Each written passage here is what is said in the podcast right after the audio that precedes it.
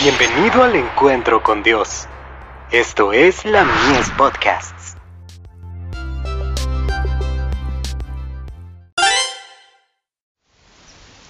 Cada día con Dios.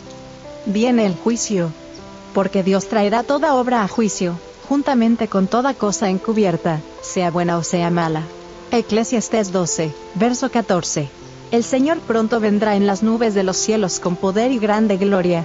¿No hay acaso suficientes elementos implícitos en las verdades que giran en torno de este acontecimiento, y en la preparación esencial para él que nos hagan pensar solemnemente en nuestro deber? Debemos presentar este asunto delante de la gente en forma definida y clara.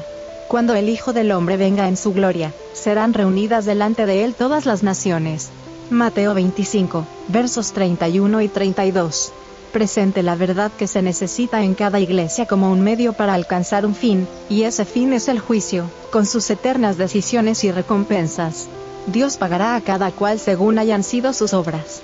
De estos también profetizó Enoch, séptimo desde Adán, diciendo, He aquí, vino el Señor con sus santas decenas de millares, para hacer juicio contra todos.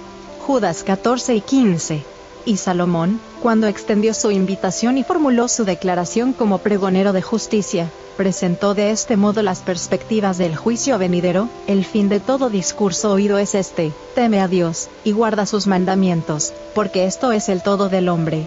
Porque Dios traerá toda obra a juicio, juntamente con toda cosa encubierta, sea buena o sea mala.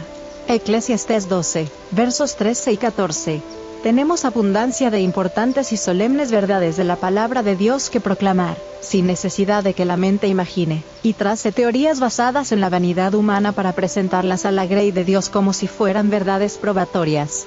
¿Qué es la paja comparada con el trigo? El juicio final es un acontecimiento sumamente solemne y terrible. Se desarrollará delante del universo entero. El Padre ha delegado todo el juicio en el Señor Jesús. Él será quien declare la recompensa que recibirán los que hayan sido leales a la ley de Jehová. Dios será honrado y su gobierno reivindicado y glorificado, y ello en presencia de los habitantes de los mundos no caídos. El gobierno de Dios será reivindicado y exaltado en la mayor medida posible. No se trata del juicio de una persona o de una nación, sino de todo el mundo. Oh, ¿qué cambio se producirá entonces en el entendimiento de todos los seres creados? Allí se percibirá el valor de la vida eterna. Carta 131, del 14 de octubre de 1900, dirigida al pastor A. G. Daniels.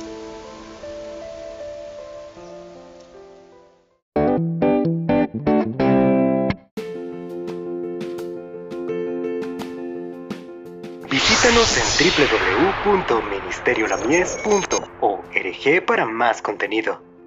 Dios te bendiga.